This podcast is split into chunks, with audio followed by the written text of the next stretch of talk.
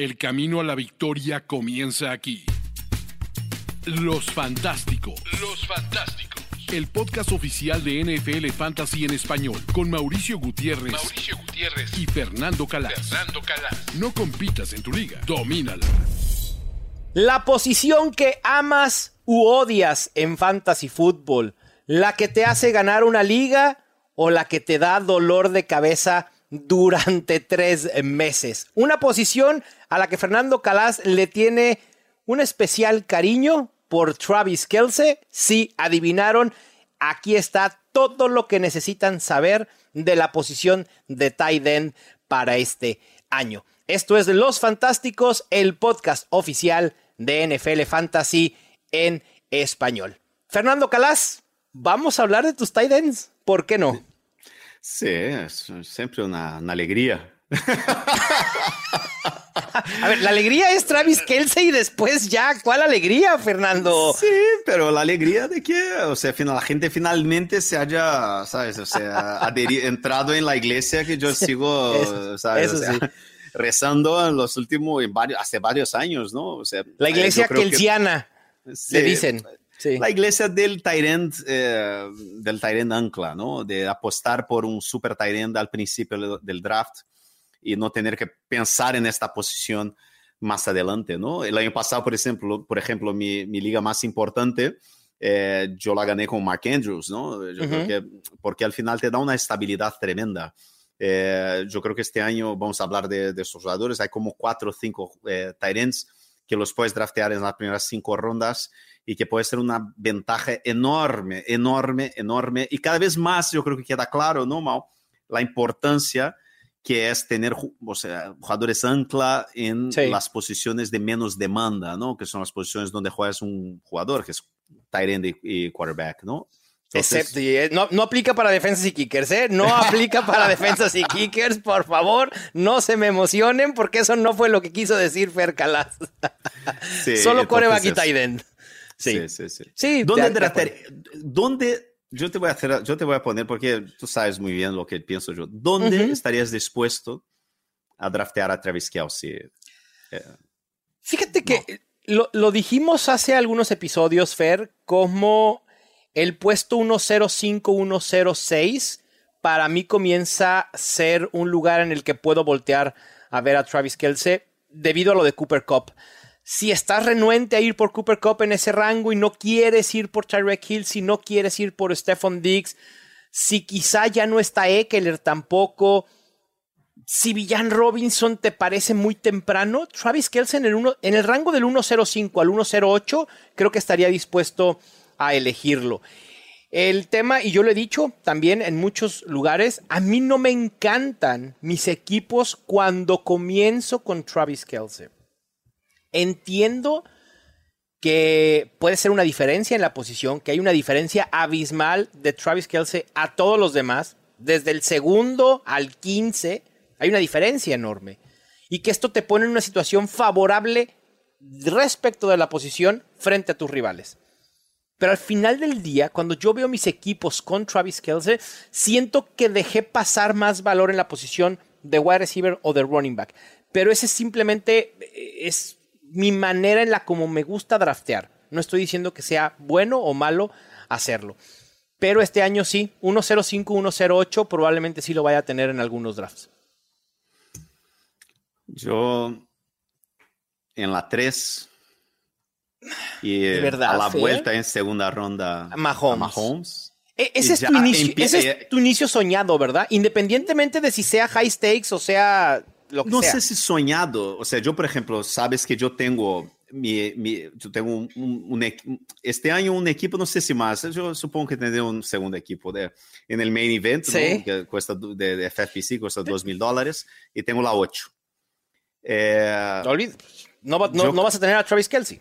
No, pero yo, yo creo que lo más probable es que vaya ahí con Diggs y Allen, y simplemente... Okay y ahí empiezo, o sea, el draft empieza en la, en la tercera ronda. A mí me gustan estos stacks porque al final son stacks muy estables, eh, que te dan ahí un, un, un, suelo durante toda la temporada. Que, bueno, en fin, no sé. O sea, son algo que pienso. Comienzo soñado. A mí, eh, yo no sé, Mao, porque al final es un poco, no, no, no digo, no creo que sea pereza. O- Yo- pero yo quiero saber decir, qué es. mira, no, no, no, no, no, al final es un juego, tienes que jugárselo, ¿no? Entonces, y, y, y si hay una cosa que el fantasy fútbol todos los años nos enseña, es, de, es que la idea de la seguridad, de lo seguro, es una mentira, Sí, es una ilusión. Es una gran ilusión. Los jugadores más seguros acaban siendo Sí. un desastre. Entonces, yo no sé, pero me gusta mucho. Sí, Sí. se- se gusta mucho, no te voy a mentir, me gusta mucho. Fer, siento que te estás desahogando y siento que puedo fungir como tu terapeuta fantasy en estos momentos. Sí, te yo escucho. Estoy, yo estoy con eso, Pero- estoy con eso, sí. A ver, Fer, voy a irme un poquito más hacia atrás. ¿No estarás más emo- emocionado, entre comillas, o más dispuesto a forzar este stack Mahomes, Kelsey, bueno, Kelsey Mahomes, o incluso el que acabas de decir, Diggs Allen, por el hecho que sigues arrepintiéndote de no haberlo hecho el año pasado, pasado. yendo en contra de lo que tu compañero de High Stakes, Enrique, si no mal recuerdo, Sí. te recomendaba y te pedía.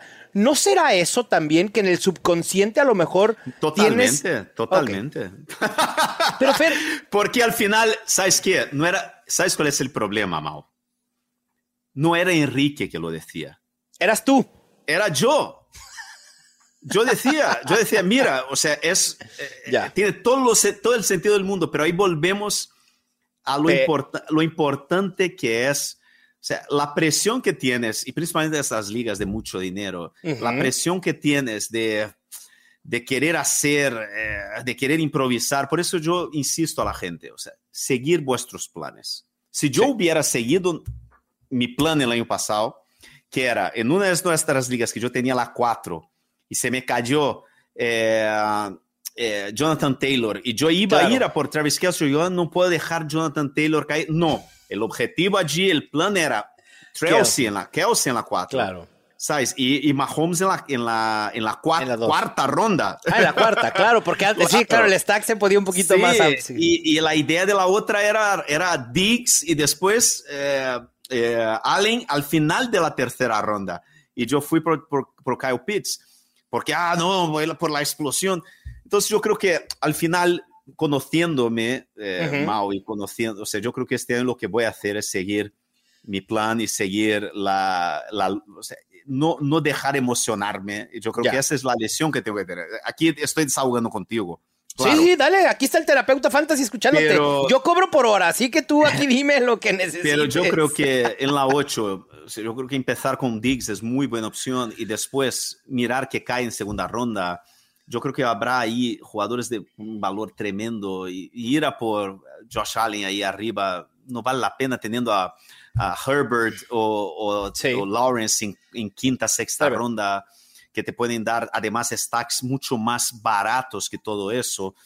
Sí, pero yo entiendo. Por eso, ¿es mi comienzo ideal? No, no es mi comienzo ideal. Ok. No, no, no. no. Es- era tu comienzo ideal el año pasado. El año pasado. ahorita, Claro. ahorita ya no. Es un gran error, un gran error Pero- intentar jugar fantasy en un año pensando en el año Es que anterior. eso es, eso es justo lo que te iba a decir, Fer. A ver, yo entiendo por análisis y por potencial lo que te brinda tener a Travis Kelsey y a Pat Mahomes. Porque automáticamente tienes el ancla en cada una de las posiciones de una sola eh, posición y tienes una ventaja respecto a tus rivales. Nadie va a tener un jugador con tan alta expectativa de puntos en esas dos posiciones. Pero luego voy y me dices que, que estás pensando hacer el stack Diggs, Josh Allen, y ahí es cuando digo, quizá Fer está cometiendo el Claro. error de dejarse llevar por ese Sí. sentimiento que lo sigue persiguiendo del año pasado. Y a veces es mejor dejar soltar, Fer. Sí, no, y, y- y yo creo que el, eh, Mahomes, Mahomes Kelsey te da una cosa que es, que yo creo que es los oyentes de, de- de los fantásticos Ujú. van a tener una ventaja muy grande en relación a los demás, que van a saber identificar a wide receivers y running backs de rondas medias y bajas mucho mejor que el resto de la liga. y eso es lo que te dan. O sea, si, si vas con Travis Kelsey en primera ronda o con, con Mark Andrews en segunda o con TJ Hawkinson en tercera, ¿no? Y, y, un, un, quarterback de élite, no sé, vamos a decir un Lamar Jackson en tercera ronda o, o Herbert, eh, no sé. Lo que te da es la alternativa de olvidarte totalmente de tight ends. Sí. Vamos a hablar de tight ends porque estamos hablando del programa de tight ends, ¿no? Y pensar en llenar tu equipo con muchas opciones de wide receivers y de running backs. Y es básicamente eso, ¿no? Porque después eh, es complicado, los Tyrants es difícil, ¿no? Porque va a haber seguro uno u otro que te va a poder dar valor más abajo en el draft, pero son, eh, es mucho más difícil, mucho más complicado, ¿no? Lo que hiciste tú al principio del programa, Mao. Los Tyrants quizás es la posición que más angustia, más gastritis causa por supuesto, por supuesto. en jugadores de fantasy fútbol. Así es. Y para eso, ah, no, perdón, todavía no nos han patrocinado, perdón, no, no. Es que ya iba a sacar el comercial Fer para la gastritis, pero no, todavía no. Para la gastritis, escuchen este podcast, suscríbanse. Para gastritis, bajen la draftea, draftea a Travis Kelsey. No, es que yo tengo otra manera de olvidarme de la posición de Ty Fer. O sea, no drafteo ninguno hasta la ronda 10 u 11, drafteo dos y listo. Lo que sea es lo que tenga que ser y ya. ¿Para qué me preocupo? Pero este año, quizá en rondas medias, exista manera de quitar esa gastritis y esas preocupaciones y ese estrés de la posición de Tiden. Y ahorita lo vamos a estar hablando cuando platiquemos de estrategias en específico, que ya revelamos la primera, que es Travis Kelsey, y adiós, muchas gracias, que siga el curso del draft. Pero Fer, quisiera que compartiéramos nuestro top 15 de Titans así de manera rápida y después entramos eh, hablar de estrategias y hablar de cada uno de esos jugadores que nos gustan en determinado momento del draft. ¿Te parece? Vale, perfecto. Yo tengo número uno Kelsey, número dos Andrews, yo creo que, y número tres eh, TJ Hawkinson, que para mí son eh, Kelsey, Andrews y Hawkinson. Kelsey, claro, es un tire, un, en un grupo solo. Andrews y Hawkinson yo creo que pueden terminar perfectamente ahí, tener años espectaculares. Cuarto, yo tengo a Darren Waller. Yo tengo a Darren Waller. Yeah. Yo le tengo por, por, delante a George Kittle porque yo creo que Darren Waller ahora mismo es quizás una de las mejores elecciones, eh, una, por lo menos una de mis elecciones favoritas en el draft este año. Yo creo que el valor que tiene, el valor que te da Darren Waller es extraordinario y yo creo que muy probablemente podemos estar diciendo, yo creo que, que no sé, líder de recepciones, no solo en, en, en pero puede ser el líder de recepciones en la NFL, tranquilamente. Eh, eso, Darren Waller, yo creo que es, es mi número cuatro. Después George Kittle, número cinco. Número seis, yo tengo a Pat Fryermuth, que es otro que también me encanta eh, en rondas medias. Número siete, Dallas Goddard. Número ocho, Kyle Pitts. Número nueve, eh, Evan Ingram, número 10 David Njoku, 11 Schultz, 12 Higby. Ok, va, me gusta ¿eh? ver a Higby ahí eh, en el top 12. Estamos similar, el top 3 lo tenemos idéntico, Kelsey, Andrews y Hawkinson, y si alguien lo tiene diferente en la comunidad fantasy, por favor díganos por qué, porque me interesa saber su proceso de no poner el 1, 2, 3 en consenso, Kelsey, Andrews y Hawkinson. En el 4, por más que me guste Darren Waller, también me encanta Dallas Gethert. El tight end de Philadelphia Eagles, estando ligado a una ofensiva prolífica, que hemos visto que estando sano ha tenido métricas élite a la par de Kelsey de Andrews. A mí me encanta, lo tengo en el 4. Waller en el 5, George Kittle en el 6. En un grupo 4 tengo a Kyle Pitts en el 7, Pat Fryermuth en el 8, Evan Engram en el 9 y David Njoku en el 10. Y por último cierran mi top 12 Dalton Schultz y también Tyler Higby. Durante mucho tiempo, un par de meses quizá antes de agosto, es decir, junio y julio, tuve a Chigose Congo y a Greg Dulcich por ahí tentado a ponerlos en el, en el, top 12. La llegada de DeAndre Hopkins me desentusiasmó un poco con, con Okongo en los Titans. Y con Greg Dulcich me parece que también las incógnitas en la ofensiva de los Broncos eh, dan de qué hablar. Además, ahí está pues Cortland Sutton, Jerry Judy, creo que Greg Dulcich no va a tener el volumen suficiente. Aunque como jugador me gusta, puede ser una apuesta en últimas rondas. Sí, yo creo que en, en rondas más bajas, por eso me gusta muchísimo Dalton Schultz y Tyler Higby por, por el valor, por el, eh, por el volumen, perdona. Claro. El volumen. Sí. Son jugadores que van a tener muchísimas recepciones. Y entonces, al final, cuando no tienes a un Tyrant de estrella, lo mejor que puedes tener es un, un Tyrant constante, que tengas ahí um, sus recepciones y te den 12, 13 puntitos todas las semanas y, y estás y- contento con eso. Y, y la gente lo olvida, Fer, pero Tyler Higby el año pasado fue un tight end top 8, ¿eh? Por eso. Él va a tener sus 5 o 6 recepciones para 50 yardas, un touchdowncito y, Sí. y, y ya está, ¿sabes? Y, y detrás de Cooper Cup, ¿quién está? Van Jefferson, Pucanacua, o sea, no hay mucha profundidad Sí. eh, en cuanto al- al- a la repartición de targets en los Rams y creo que Higby va a ser parte importante de esta ofensiva, a mí también me gusta. Pasando a estrategias, Fer, ya hablábamos de la de Travis Kelsey. Travis Kelsey, despreocúpate, tienes al mejor en la posición, alguien que ha dominado año tras año y tras año y está bien. Tú en el 1-0-3 sería lo más temprano que lo tomarías. Después de Justin Jefferson y en el 1-0-2, ¿a quién tendrías antes de Travis Kelsey como tu Chase, Chase, Jamar Chase. Ok, Jamar Chase. sí, sí, Entonces, sí. tú patearías la posición de running back, es decir, Christian McCaffrey, no gracias por ir por Travis Kelsey antes que cualquier running back. Me gusta, ¿ok? Sí, y eh, no sé. Sí, sí, sí. Después, Fer, está bien, Fer, la- se vale. Y Travis Kelsey, eh, no hay, probablemente, y a lo mejor puede sonar a una contradicción total, pero a pesar de que no me encante iniciar un draft con Travis Kelsey, es probable que sea el pick más seguro en la primera ronda. Así de sencillo, porque la probabilidad de que sea un bust o de que sea una decepción es muy baja. Pero bueno, así es. Después, sí, pero es que vale recordar que la edad. no Sí, es- bueno, a ver, si queremos Pues ponerle ahí pincitas, claro. El tiempo pasa para todos. Eh, y al final es, es seguro, bueno, porque no hay mucha opción, ¿no? En los chips. Y pensar que los chips no van a no van a hacer un buen equipo es difícil, ¿no? Entonces, yo veo a Kelsey más o menos como veía a Tom Brady. Yo Sí, de acuerdo. dejé de dudar de, de Brady y, y yo digo, mira, ahora yo voy con él hasta la tumba y con Kelsey es lo mismo. O sea, yo voy con Kelsey hasta la tumba. O sea, yo creo que hasta que Kelsey me demuestre que ya está, o sea, yo apuesto con él a la muerte, sí. Y no ha demostrado eso, ¿eh? No, para nada. Hasta ahora Todo lo contrario. no lo ha demostrado. Todo lo Todo lo contrario, contrario. El año exactamente. había porque miedo por la salida de Sí, no sé sí, qué, sí, y es todo lo contrario. Él cada vez pone mejores números. Es increíble. impresionante. Sí. Impresionante.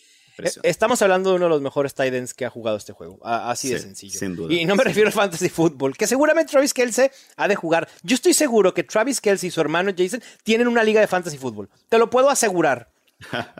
Y así como Austin Eckler, él siempre se elige 1-0-1 cuando tiene oportunidad. Yo estoy seguro que Travis Kelsey también se elegiría 1-0-1 sin dudarlo, antes de Justin Jefferson. Sí, pero perdona, te interrumpí. Mau, No, no, no, no, para la- nada, Fer. de la- No, me gustó. De la estrategia, sí. Pasando a otra estrategia que sería elegir a Tyden temprano, que no se llame Travis Kelsey, y aquí pudiéramos hablar de un rango de las primeras, ¿qué te gusta? Dos a cinco rondas, dos a cuatro rondas, las- o sea, de la ronda dos a la cuatro, y en ese ADP tenemos a Mark Andrews, a TJ Hawkinson y a George Kittle. A mí me encanta empezar eh, con, con, o sea, si tengo la 1 o la 2, volver en la 2-3, ¿sabes? Empiezas con Jamar Chase o con Justin Jefferson Ujú. y, y eliges a, Mark Andrews, por ejemplo, a eh, en, en la Dos 2-3. doces. Ujú. Sí, sí, en la 2-3, ¿sabes? Y me gusta mucho. Que ahí empiezas, por ejemplo, puedes empezar con Andrews, eh, imagina, eh, Justin Jefferson, Andrews y Olave, por ejemplo, me gusta mucho sí, ese, sí me este gusta. comienzo. ¿Sabes? O entonces, eh, si tienes la 12 y empiezas con dos wide receivers, como habíamos dicho, o eh, Saquon Barkley y, y un wide receiver, en la 3-4 eh, me encanta coger ahí en esta esquina a, a TJ Hawkinson con otro wide receiver o con Aaron Jones, ¿sabes? O sea, es que Ujú. yo creo que te da más flexibilidad. A mí me gusta mucho, mucho, mucho, mucho, Muchísimo. muchísimo Mark Andrews y TJ Hawkins este año. Me gustaría decir lo mismo. Y a ver, me gustan porque los tengo rankeados 2 y 3 respectivamente. Pero volvemos al tema de construcción de roster. ¿Estoy dispuesto a elegir a Travis Kelce en primera ronda? Sí, aunque al final no me guste cómo construir mi roster, lo puedo hacer. Pero con Mark Andrews y TJ Hawkinson, ahí estoy todavía más renuente, Fer. Para mí, el punto es, ¿voy con Travis Kelce o me espero a rondas medias? No voy a, sé que no voy a elegir. Si alguien va a draftear conmigo, esté seguro que en la ronda 2 y en la ronda 3, quizá en la ronda 4, no voy a ir por un tight end. Los voy a obviar. No los quiero ni voltear a ver. Y no es que no me guste el valor, sino que prefiero los wide receivers o incluso los running backs que puedo conseguir en esos rangos. Y entonces después nos pasamos a la estrategia de tight ends en rondas medias. Y que esta es mi estrategia favorita este año, Fer. Porque básicamente, mientras yo pueda elegir a Dallas Gethert o a Darren Waller en la ronda 6 o incluso a Pat Fryermuth en la ronda 8, no hay manera que yo cambie mi estrategia para adelantarme a ir por un tight end en las primeras dos o tres rondas. Y ese es mi tema, que encuentro mucho más valor en este rango que en los otros tight ends. Y a mí, Dallas Gedert, insisto, Darren Waller y Pat Fairmouth. Yo te digo una cosa, a mí Eh, si, a, mí me encanta Darren Water este año, a mí me gusta muchísimo Darren Water este año. Yo creo que en la ronda 6, eh, yo creo que es un regalo. Regalo. Eh, pero lo que, lo que dices, a mí me gusta ver quién cae a la 8. Porque me gusta mucho este grupito Fryermuth, Ingram y Njoku. Njoku. ¿Sabes? Entonces, si uno de estos tres cae un poco a eso, a finales de octava ronda, tal, me gusta, me gusta. Sí. Pero no son jugadores que yo estoy diciendo, oh, voy a ir a por Ingram. So, Ingram, eh, sa salvo si, si, si, tengo a Trevor Lawrence, que ya sabes, ya hemos hablado, es uno de mis targets absolutos. Si, o sea, si hay, si hay dos eh, quarterbacks que, que yo voy a buscar en, en, mis ligas más importantes, son Herbert y, y Lawrence. Claro. Por el valor y por lo que creo que pueden, ambos pueden terminar quarterback 1 general y no sería una sorpresa. Y entonces me gusta, si tengo a Lawrence, me gusta buscar a, a Ingram. Eh, pero eso, yo creo que los cuatro Titans que les quiero tener, que estoy, que, que, que, estoy buscando en los drafts de este año, son Kelsey, Andrews, Hawkinson y Waller. Son mis cuatro eh, targets, ¿no? O sea, sí. los, que, les, los que tengo ahí que hacer, haría un reach, por ejemplo, por ellos. Sí, yo, yo igual, justo con ellos. Dallas Gedder tiene un ADP de 609, Fer, en estos momentos, con una ligera tendencia a la alza. Que eso en una semana, dos semanas, si continúa, va a llegar a ser un muy buen valor, al menos para mí. Y Darren Waller, al contrario, tiene una ligera tendencia a la alza. Yo no espero que el ADP de Darren Waller cambie significativamente. No lo veo con un ADP de ronda 5. Creo que se va a estabilizar ahí en la ronda 6. Y como ya lo decías, ahí sigue siendo un regalo. Sí. Mi problema con, con, con Goddard, eh, yo creo que Goddard y, y, y, Waller son dos jugadores eh, que están en extremos opuestos sí. en el términos de volumen, ¿no? Sí, de acuerdo no hay nadie más ¿no? en los Giants. Waller va a ser el wide receiver, el receptor uno de, de los Giants, mientras que en los Eagles eh, es que Goddard sí. es el número tres.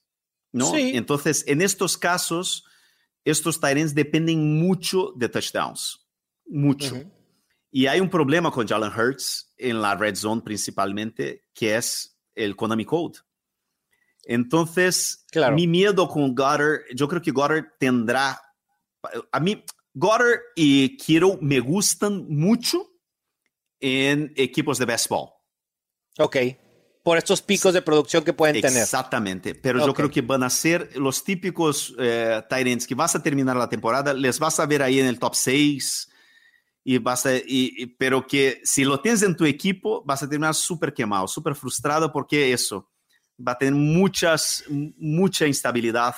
Eso, picos muy altos. En el caso de Kiro, yo creo que incluso mucho más.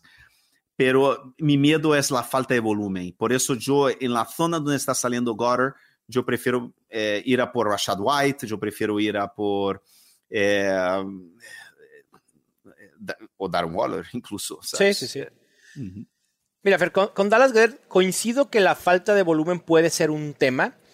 Creo que al final de cuentas, el talento y la ofensiva en la que participa Dallas Goddard puede compensar un poco esa falta de volumen. En las primeras 10 semanas de la temporada, cuando estuvo sano, fue el Tiden 4 en puntos fantasy totales y puntos fantasy por juego, el Tiden 3 en yardas recibidas por juego, el Tiden 1 en yardas eh, después de la recepción. Y si tomamos sus promedios por juego de esos, de esos primeros 10 y los extrapolamos a una temporada completa,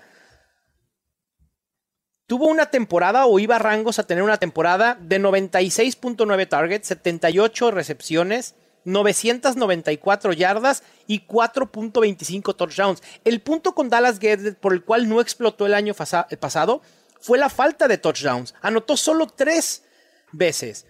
Entonces creo que si ajustamos un poco la expectativa de touchdowns a los números de Dallas Gather, nos dan números top 5. Insisto, si extrapolamos los números a toda la temporada del año pasado, hubiera terminado como el Titan 3, solo debajo de Kelsey y de TJ Hawkinson. Es lo que me entusiasma, pero entiendo la falta de volumen. Sí, ese es el problema. La entiendo, totalmente. Sí, la, entiendo y, es justificable. Y sí puede ser una, perdón que repite la palabra, justificable el darle la vuelta o el preferir incluso a Darren Waller. Porque ahí el volumen, eso es lo que nos entusiasma de Darren Waller. Un monstruo en volumen, una aspiradora de targets en esta ofensiva de los Giants. sí, para que, pero, o sea, yo así mal comparando, ¿no? Eh, sí. El, por ejemplo, tú hablabas ¿no? de la semana 1 a la 10 del año pasado, por ejemplo, los números, los, el total de puntos fantasy de Dallas Goddard fue de, wide receiver 3. Sí. ¿Sabes? Ese es el problema que veo. Eh, que es que cuando hablamos, claro, claro, Cuando hablamos de, de tight ends, eh, es que el Tyrant 3 no quiere decir que es algo bueno, ¿entiendes lo que te estoy diciendo? sí, porque, es que el año pasado los Tyrants apestaron. Claro. Tanto, sí, terriblemente, terriblemente. Tanto que para, o sea, que la diferencia de puntos entre el Tyrant 4, 5 y el Tyrant 10 y, lo que puedes eh, elegir en la sexta ronda, ¿no? En running e, backs y en wide receivers. ¿Entiendes lo que te estoy diciendo? Ya, es, claro. O sea, es... Sí, el, costo de inversión, o sea, lo que dejas pasar en la posición de wide receiver para ir por un tight end que a pesar de que pueda terminar en el top 5, top 6, si comparas en puntos, te va a dar números de un wide receiver 3 que pudiste haber conseguido mucho más temprano y que en esa ronda 6 puedes conseguir a un Brandon Ayuk, a un Deontay Johnson, a un Christian Kirk, a un Drake London o a un Christian Watson. Gracias que potencial lo tiene. Pues gracias por poner en palabras con, su sabiduría lo que quería explicar, porque es básicamente eso. Por eso a mí me gusta más, vuelvo a decir, lo que decías tú, Fryermuth, Injoku claro. y Evan, eh, Evan Ingram. Yo creo que allí en octava ronda ahí sí me gusta este grupito, ¿sabes? Porque yo creo que ahí te dan valor.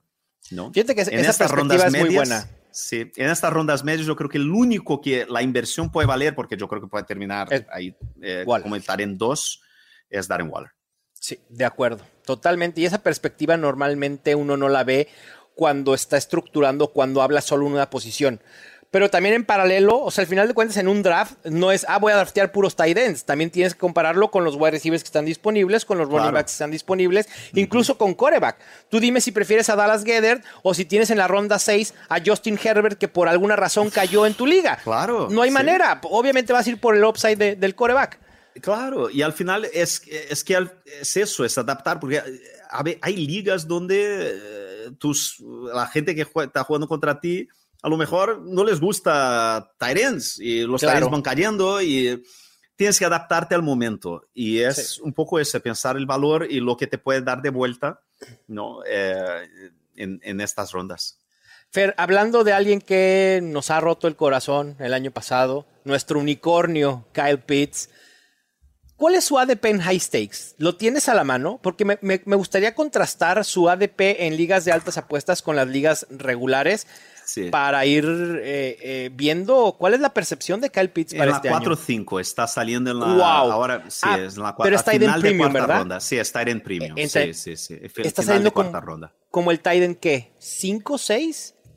Está saliendo como el Tyrant. eh, bueno, Darren Waller ya está saliendo a principios de cuarta ronda. ¿eh? Wow. Ojo, En- a, ojo. a- a ver, pero tengan el contexto que se trata de ligas Titan Premium, que le da punto y medio un por punto recepción. y medio por recepción. Y eso es por, por eso que salen más temprano los Titans. Sí, entonces Pitts está saliendo a final de cuarta ronda y yo no, no, no. Y se está yendo después de Kelsey, Andrews, Hawkinson, Kittle y Waller.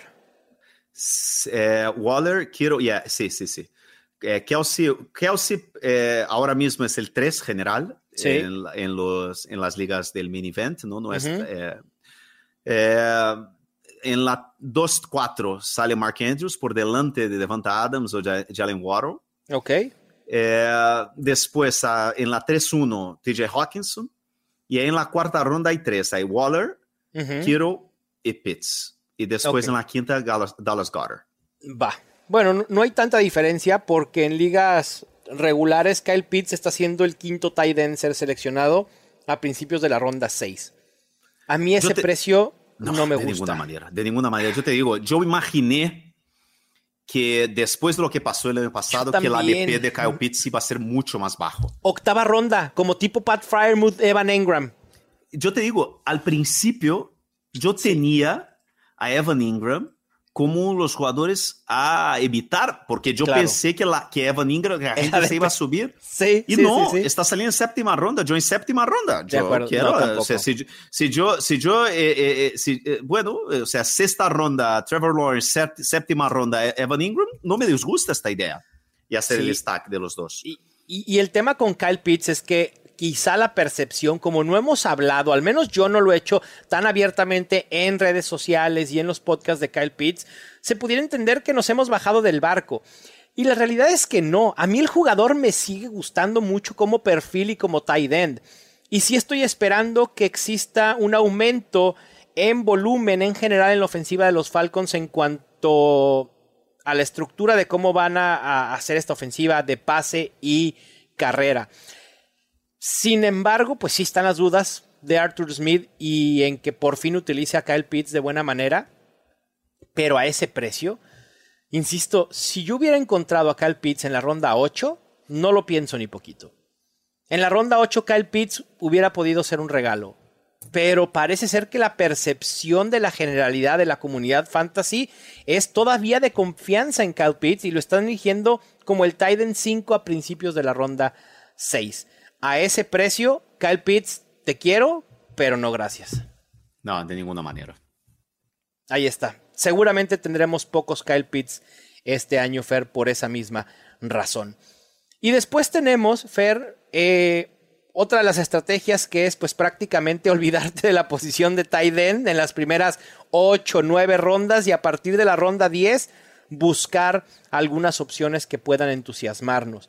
El listado no entusiasma mucho.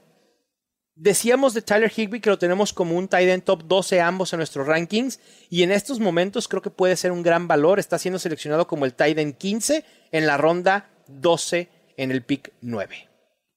A mí me gusta mucho juntar a Schultz con Higby. Sí. O sea, yo, yo llamo la, la, el, el, el duro, la pareja aburrida, ¿no? O sea, es aburrirse a la muerte. ¿eh? Pero es eso. Claro.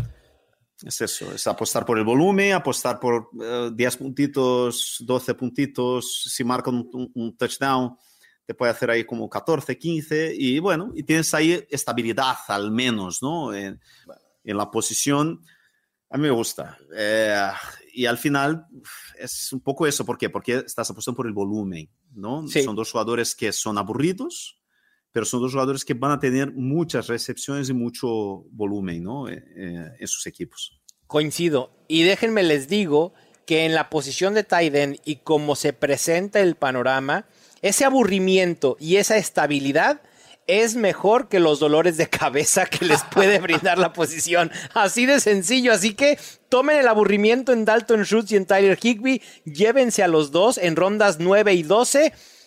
Quizá no te vayas a despreocupar totalmente de la posición, pero por lo menos creemos que no vas a sufrir tanto.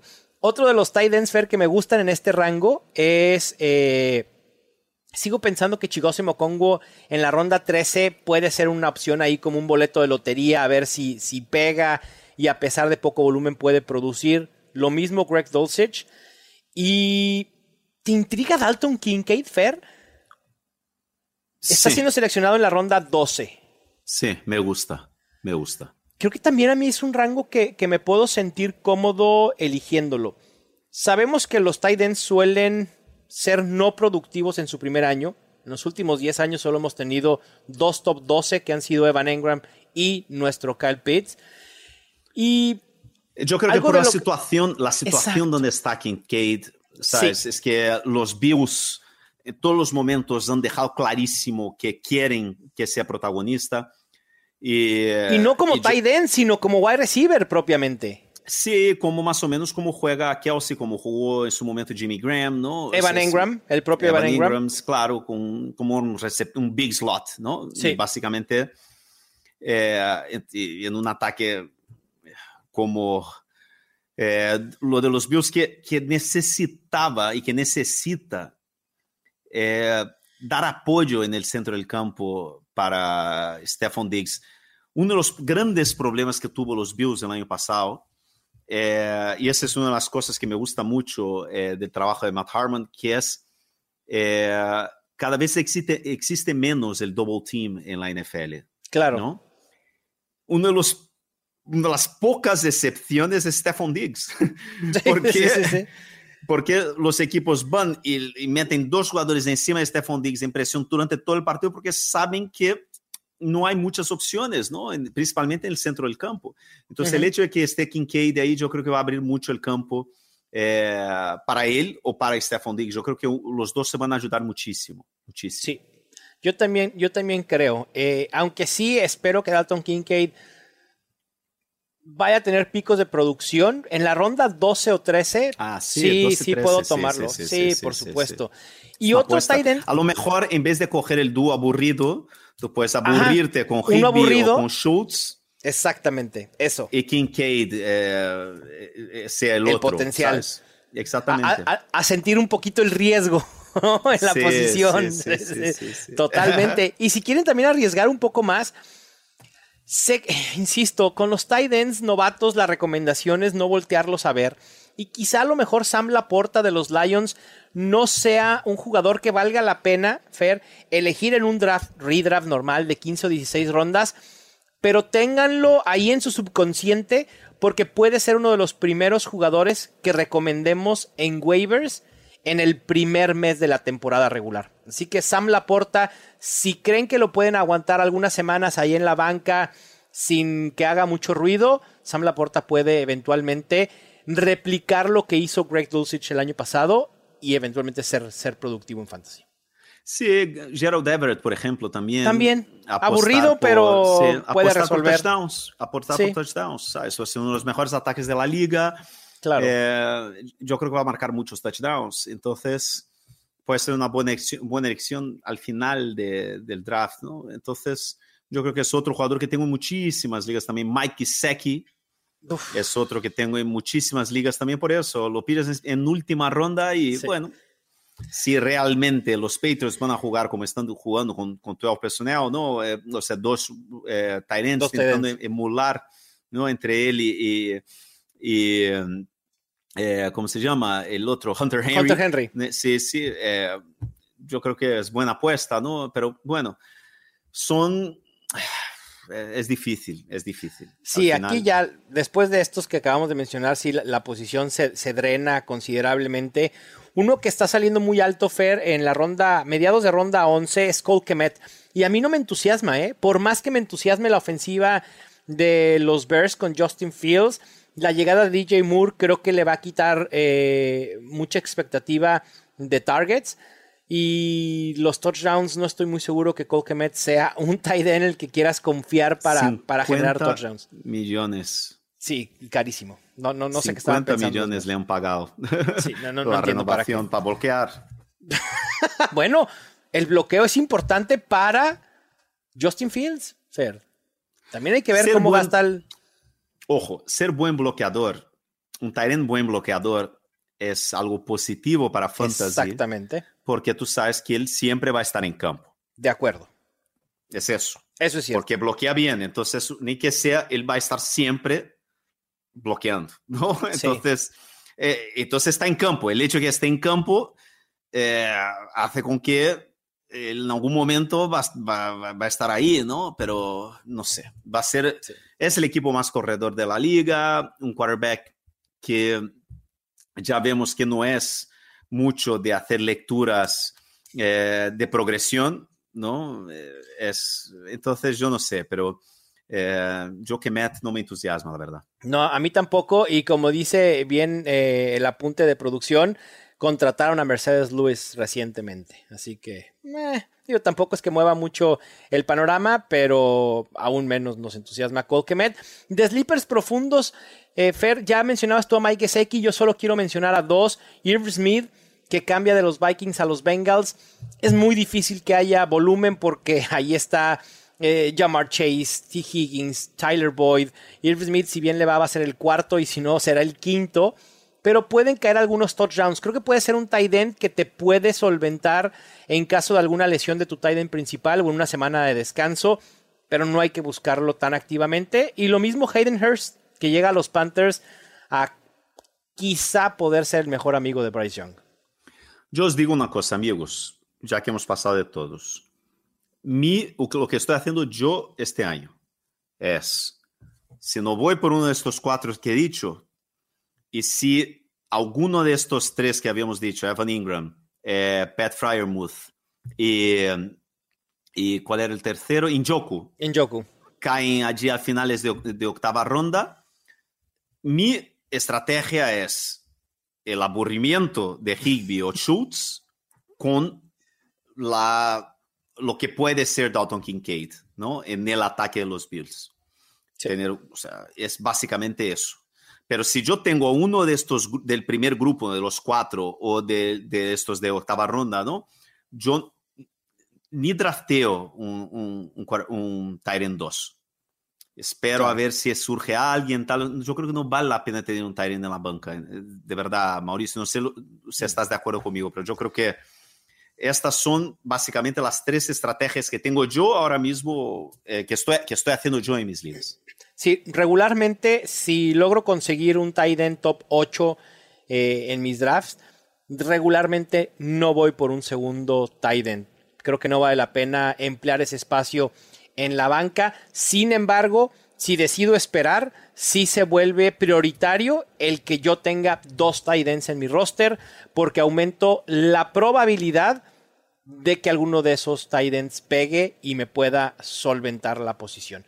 Yo, a contrario de ti, yo voy a ir Travis Kelce si tengo la oportunidad. Voy a obviar a Mark Andrews y a TJ Hawkinson y a George Kittle. Me quiero enfocar en Darren Waller, Dallas Gedert o Pat Fairmouth. O si no, entonces, pues aburrirnos todos con Dalton Schultz y con Tyler Higby y por ahí algo de Dalton Kincaid para mezcla- mezclar y, y nivelar el aburrimiento con la emoción.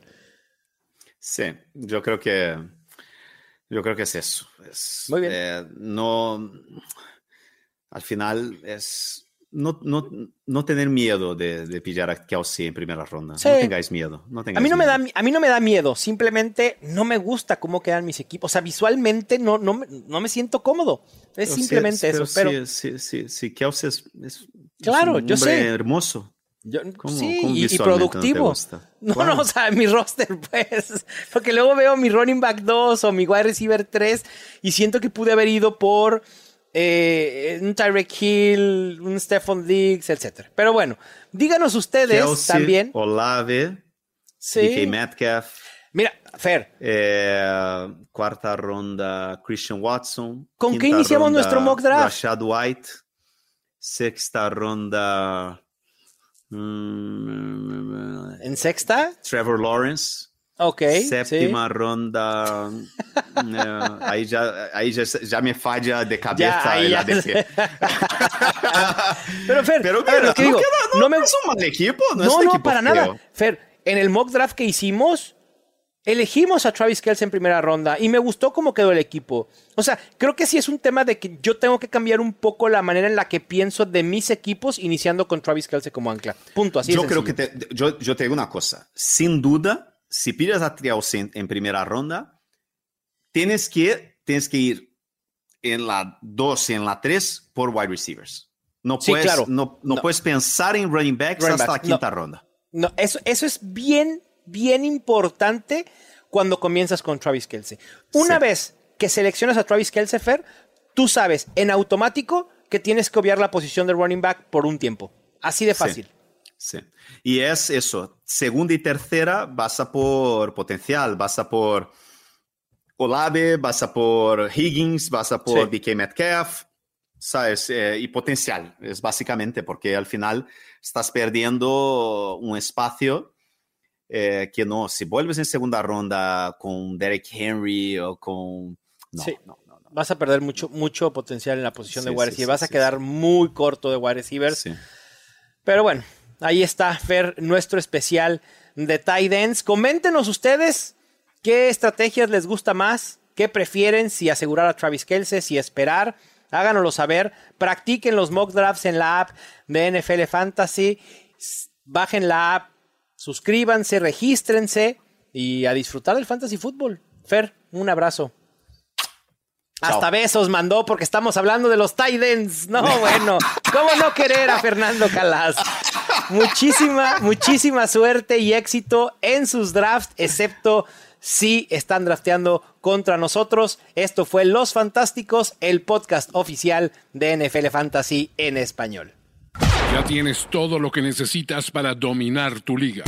Los Fantásticos. Los Fantásticos. El podcast oficial de NFL Fantasy en español. Con Mauricio Gutiérrez y Fernando Calas. Productores ejecutivos. Luis Obregón y Gerardo Chapa. Producción y voz en off. Antonio Semper. Una producción de primero y diez para NFL.